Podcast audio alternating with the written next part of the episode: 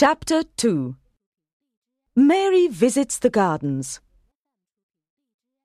The next morning, Mary woke up when a young housemaid came into her room to light the fire.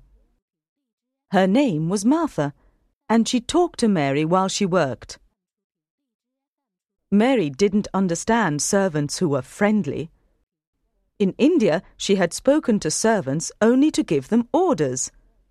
She never said, please or thank you. Once she had even slapped her ayah's face when she was angry with her. Somehow, she knew that she must not behave in this way with Martha. At first, Mary did not listen to Martha, but after a while she began to like the sound of the friendly Yorkshire voice. You should see all my little brothers and sisters in our little cottage on the moor, Martha said. There's twelve of us, and my father only earns sixteen shillings a week. It is hard for my mother to feed them all. The fresh air on the moor makes them strong and healthy. Our Dickon's twelve. He's always out on the moor. He's good with animals. He's tamed a wild pony. Go and look at the gardens, Martha said. There's not much growing now, but they're lovely in summer.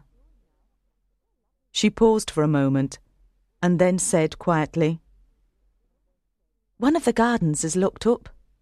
No one has been in it for ten years. Why? asked Mary. Mr. Craven closed it after his wife died. It was her garden.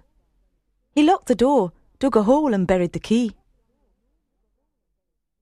The enormous grounds of Misselthwaite Manor were divided by high walls into many gardens. In some there were flowers, trees, and fountains. Vegetables grew in others. Doors opened from garden into garden. Because it was winter, the trees were bare and no flowers grew. Mary thought that it all looked very empty and ugly. After a while, an old man came through one of the doors. He had a surly old face and did not seem at all pleased to see Mary. Can I go through that door? Mary asked. Uh, if you like. He replied. There's nothing to see. Mary hoped that she might find the door to the locked garden. She tried many doors, but they all opened easily. Then she noticed one wall that was covered in ivy, but seemed to have no door in it. She could see tall trees behind the ivy covered wall. A robin on a high branch started to sing. She stopped to listen, and the little bird with the red breast seemed almost to be calling to her. His cheerful song brought a small smile to her sad face. The old man continued digging. He ignored Mary until at last she said, There's a garden over there without a door. What garden? He asked angrily. On the other side of the wall. She answered. I saw a robin in the trees over there. The old man stopped digging, and, to Mary's surprise, he smiled. He looked quite different when he smiled. He whistled very softly. Then a wonderful thing happened. There was a sound of wings, and the robin came down next to the man's foot. Here he is. The old man chuckled. he always comes to me when I whistle. Isn't he a nice little bird? The robin hopped about pecking at the earth. The gardener, Ben Weatherstaff, continued digging. He's the only friend I've got, he said. I've never had any friends, said Mary sadly. Ben stopped digging and looked at Mary.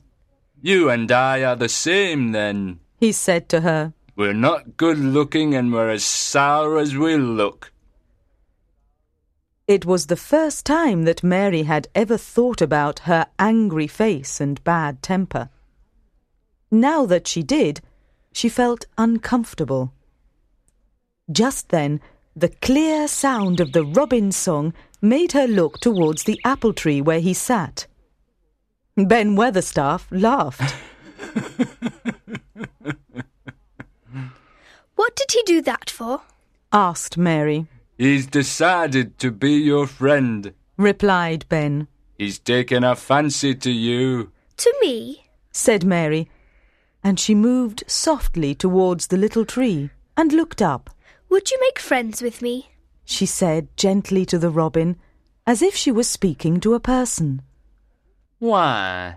Said Ben quietly. You said that like a real child instead of a little old woman. You said it almost like Dickon when he talks to his wild things out on the moor. The robin flew over the wall. There must be a door to that garden. Mary said firmly. There's no door that you can find, and in any case, it's none of your business. Ben said sharply. Don't poke your nose in where it doesn't belong. The gardener walked away without saying goodbye.